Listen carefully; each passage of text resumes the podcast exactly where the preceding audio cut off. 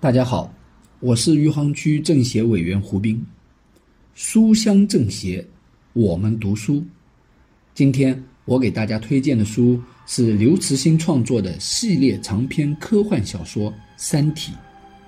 为大家推荐这本书，是因为啊，《三体》被普遍认为是中国科幻文学的里程碑之作。该书讲述了地球人类文明和三体文明的信息交流、生死搏杀，以及两个文明在宇宙中的兴衰历程。这本书蕴含的信息量非常大，作者基于自身强大的物理基础知识，向我们展现了一个不可思议的外太空世界、多维世界、微观世界，想象力极其丰富，描绘能力也十分强悍。而且通篇逻辑紧密，文笔出众，引人入胜。说实话，看第一遍的时候，嗯，许多知识点我也没看懂。正因如此，我反复看了三遍。随着今年网剧《三体》第一季的播出，《三体》热潮再次卷起。你们的方向上有千万颗恒星，只要不发问。这个世界就无法定位发出源。如果提问，发射器将被定位，你们的文明将遭到入侵，你们的世界将被占领。不要发问，不要发问，不要发问。把人类看作虫子的三体人似乎忘记了一个事实：虫子从来没有被真正战胜过。站在这闪烁的苍穹下，汪淼突然感到宇宙是这么小，小的仅将他一人禁锢其中。宇宙是一个狭小的心脏或子宫，这弥漫的红光是充满于其中的半透明的血液，它悬浮于血液中，红光的闪烁周期是不规则的，像是这心脏或子宫不规则的脉动。他从中感受到了。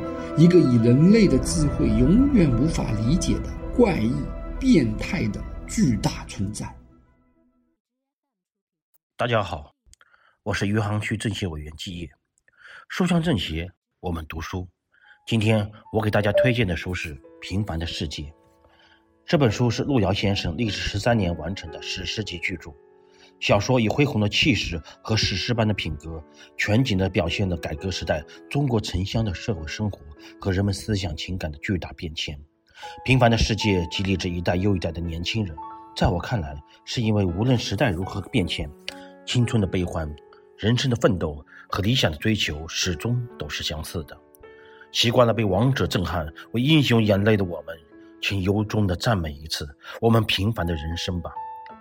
然后，在这个快节奏的时代，静下心来阅读这个看似久远又仿佛发生在昨天的故事。为什么偏偏选中了他呢？我想以书中的主人公酷爱读书的孙兆平的一份感悟来回答这个问题。每本书都有一个更辽阔的大世界，一个人只有对世界了解的更广大。对人生看得更深刻，那么他才有可能对自己所处的艰难困苦有更高意义的理解。平凡的世界，节选。所有这些东西都是少平计划要买的。现在这些人用很便宜的价钱出售他需要的东西时，他却有点不忍心了。但他又看出，这些人又都是真心实意要买他们的东西，以便解决起码的吃饭问题。从他们脸上的神色察觉，他如果买了他们的东西，嗯，反倒是要帮助他们渡过难关嘞。少平只好怀着复杂的心绪，把这些人要出售的东西全买了下来。一刹那，手表、箱子和各种时髦衣服，他都应有尽有了。加上原有的皮鞋和蚊帐，立刻在这窑洞里造成了一种堂皇的气势。到此时，其他人也放下了父母的官职赋予他们的优越架势。甚至带着一种荒废的自卑，把它看成了本宿舍的权威。只有劳动，才可能使人在生活中强大。无论什么人，最终还是要崇尚那些能用双手创造生活的劳动者。对于这些人来说，孙少平给他们上了人生极为重要的一课：如何对待劳动，这是人生最基本的课题。简直叫人难以相信。半年前初到煤矿，他和这些人的差别是那么大，如今生活毫不客气地置换了他们的位置。是的，孙少平用劳动掠夺了这些人的财富，他成了征服者。虽然这是和平而正当的征服，但这是一种比战争更残酷的征服。被征服者丧失的不仅是财产，而且还有精神的被占领。要想求得解放，唯一的出路就在于舍身投入劳动。总之，这一天，孙兆平成了这宿舍的领袖。他咳嗽一声，别人也要注意听，似乎里面包含着什么奥妙。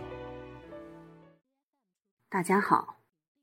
我是余杭区政协委员严华英。今天我为大家推荐的是杨绛先生的散文集《我们仨》。该书讲述了一个单纯温馨的家庭几十年平淡无奇、相守相助、相聚相失的经历。杨绛先生以简洁而沉重的语言。回忆了先后离他而去的女儿钱媛、丈夫钱钟书，以及一家三口那些快乐而艰难、爱与痛的日子。三里河玉说：“城是我的家，因为有我们仨。我们仨失散了，家就没有。”剩下我一个人，又是老人，就好比日暮途穷的羁旅倦客，故望徘徊，能不感慨人生如梦，如梦幻泡影？但是，尽管这么说，我却觉得我这一生并不空虚，我活得很充实。也很有意思，因为有我们仨，也可说我们仨都没有虚度此生，因为是我们仨。我们仨其实是最平凡不过的，谁家没有夫妻子女呢？至少有夫妻二人，添上子女。就成了我们三个或四个、五个不等，只不过各家各样罢了。我们这个家很朴素，我们三个人很单纯。我们于事无求，于人无争，只求相聚在一起，相守在一起，各自。做力所能及的事，碰到困难，钟书总和我一同承担，困难就不负困难。还有个阿元相伴相助，不论什么苦涩艰辛的事，都能变得甜润。我们稍有一点快乐，也会变得非常快乐。所以，我们仨是不寻常的愈合。大家好，我是余杭区政协委员金国庆，书香政协，我们读书。今天我给大家推荐的书是《思考的快与慢》。为大家推荐这本书，主要是这本书作者丹尼尔·卡里曼是位格外令人心智黯然的思想家。是现今在世的最有影响力的心理学家之一。他因为对判断和决策制定的理性模式提出挑战，而荣获2002年度的诺贝尔经济学奖。他的研究打开了社会心理学、认知科学以及行为经济学的新局面。在书中，卡尼曼会带领我们体验一次思维的创新之旅。他认为。我们的大脑有快与慢两种做决定的方式，常用的无意识的系统一，依赖情感、记忆和经验，迅速做出判断。它见闻广博，使我们能够迅速对眼前的情况做出反应。但系统一也很容易上当，它固守眼见即为事实的原则，任由损失、厌恶和乐观偏见之类的错觉，引导我们做出错误的选择。有意识的系统二，通过调动注意力来分析和解决问题，并做出决定。它比较慢，不容易出错，但它很懒惰，经常走捷径，直接采纳系统一的直觉型判断结果。在书中，卡尼曼还介绍了很多经典有趣的行为实验，指出我们在什么情况下可以相信自己的直觉，什么时候不能相信，指导我们如何在商场、职场和个人生活中做出更好的选择，以及如何运用不同技巧来避免那些常常使我们陷入麻烦的思维失误。大家好。我是余杭区政协委员董雪霞，书香政协，我们读书。今天我给大家推荐的书是《人间值得》。为大家推荐这本书，主要是这本书讲述的是日本的心理医生中村恒子九十年的人生。恒子奶奶坚持坐诊和巡诊七十年，成为深得患者信赖、愿意倾诉心声的心理医生。她历经烽火年代。时代变迁，拥有丰富的人生阅历和行医经验，以不管死亡何时到来都没有遗憾的心境，矢志不渝地坚持着心理医生的工作。这是一本讲工作和生活的书，读起来相当治愈。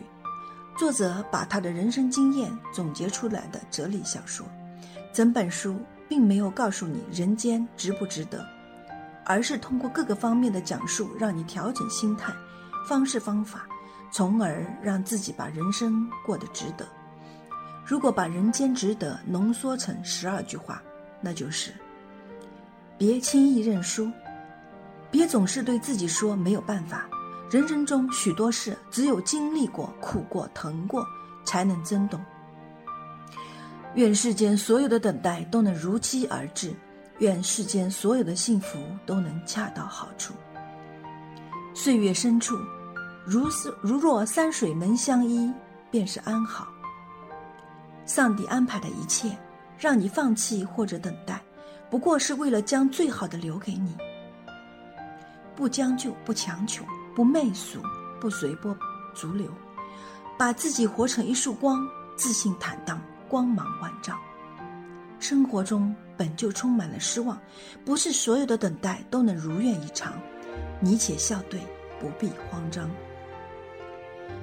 后来我明白，很多事情说再多都没有用，就像拿着一杯热水，虽然很渴，但觉得烫手，还是会放下。谁都一样。愿世间所有的等待都能如期而至。愿世间所有的幸福都能恰到好处。岁月深处，如若山水相依，便是安好。说书人讲完一个故事，只要几小时，而故事里的人却需要一生来度过。去见你的路上，风是暖的，雨是甜的，连云朵都是棉花糖的样子。